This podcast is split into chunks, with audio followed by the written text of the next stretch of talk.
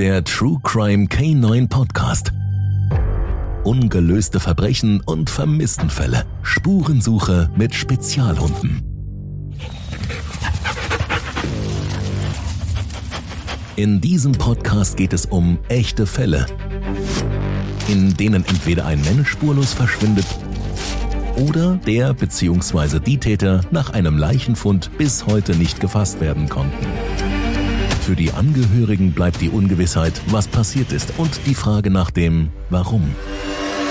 Zusätzlich haben alle Stories etwas gemeinsam. Es wurden die unterschiedlichsten Spezialhunde als ein mögliches Einsatzmittel bei den Ermittlungen eingesetzt. Recherchiert und erzählt werden die Fälle von Harmke Horst.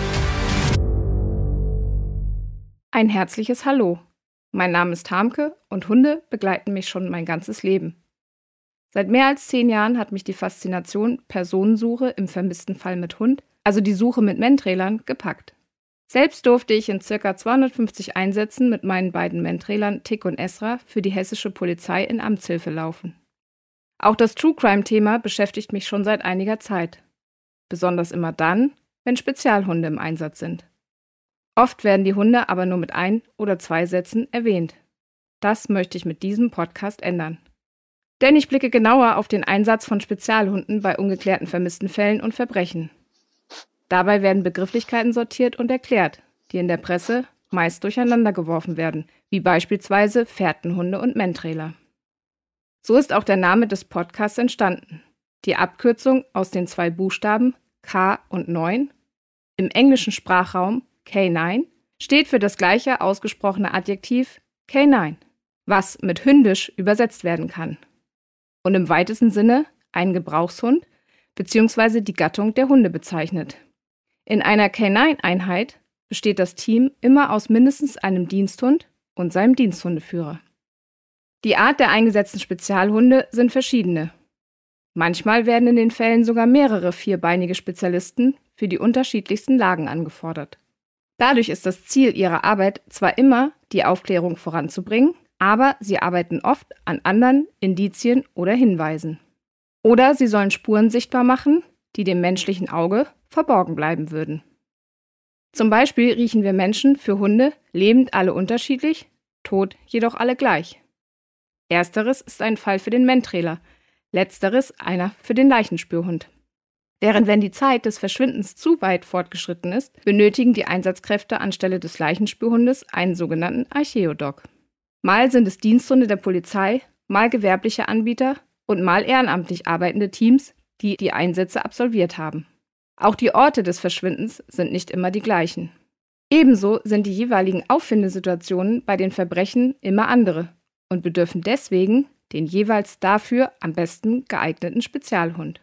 Wenn jemand spurlos verschwindet, keine Leiche gefunden wird und die Zeit immer weiter fortschreitet, werden immer mehr Theorien laut, was passiert sein könnte. Ziemlich schnell wird ein Suizid ins Spiel gebracht. Eine auf den ersten Blick fast schon einfache Lösung. Auch ein Unfall liegt als Grund nahe. Oder der berüchtigte Neuanfang an einem neuen Ort ist für einige Menschen vorstellbar. Und last but not least natürlich ein Verbrechen, durch das die vermisste Person ums Leben gekommen ist. Aus meinen Einsätzen kenne ich die Situation nur zu gut, wie es den Angehörigen geht, wenn ein geliebter Mensch fehlt. In diesen Fällen gibt es aber meist eine Auflösung. Die Vermissten werden gefunden oder kehren selbstständig wieder nach Hause zurück. Laut BKA werden pro Tag zwischen 200 und 300 Vermisstenfahndungen erfasst. Fast die gleiche Zahl erledigt sich nach kurzer Zeit wieder. Etwa 3% klären sich nicht, sondern sind nach einem Jahr immer noch vermisst. Dann bleibt die Personenfahndung bis auf Widerruf bestehen.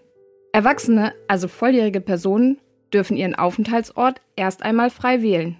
Sie gelten erst als vermisst, wenn mehrere Kriterien gleichzeitig erfüllt sind. Und zwar, sie verlassen ihren bekannten Lebenskreis, ihr Aufenthaltsort ist unbekannt und eine Gefahr für Leib und Leben kann angenommen werden.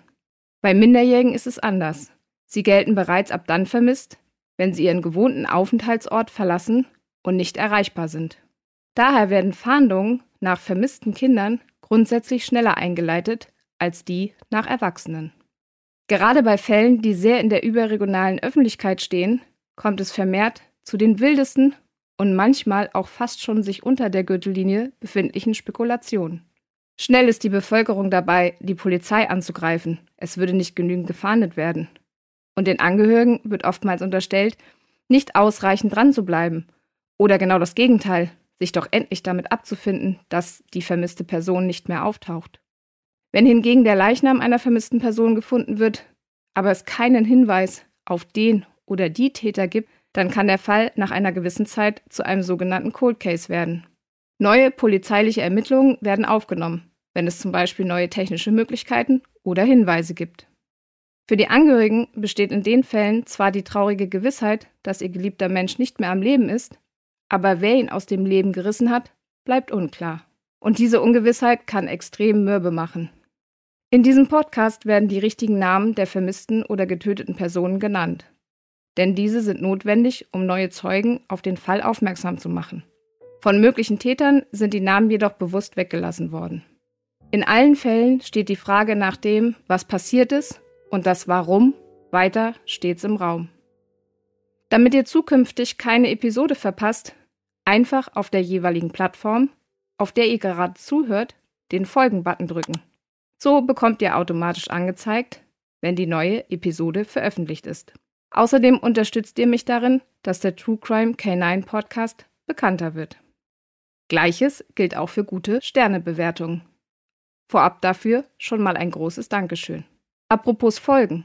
Ebenso würde ich mich über ein Follow auf Instagram unter truecrime.k9.podcast und Facebook freuen. Dort könnt ihr mir gerne Fragen stellen und wir können uns respektvoll austauschen. Die Links zu den Social-Media-Kanälen verlinke ich euch in den Show Notes. Dieser Podcast kann die ungeklärten Fälle nicht lösen, aber er kann dabei unterstützen, dass die Fälle nicht in Vergessenheit geraten. Bei den Stories handelt es sich um echte Fälle. Sie beruhen auf wahren Begebenheiten. Meine Recherche bezieht sich auf diverse Medienberichte mit den unterschiedlichsten Quellen, verschiedene YouTube-Kanäle und eigene Nachfragen. Es wird nicht immer auf alle Details der Fälle eingegangen.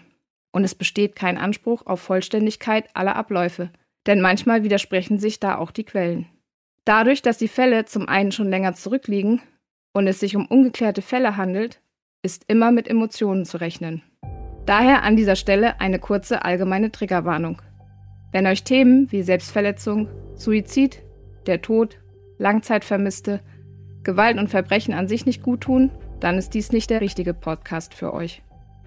Nun aber zurück zu den Ermittlern auf vier Pfoten. Denn die erste Episode erwartet euch schon ganz bald.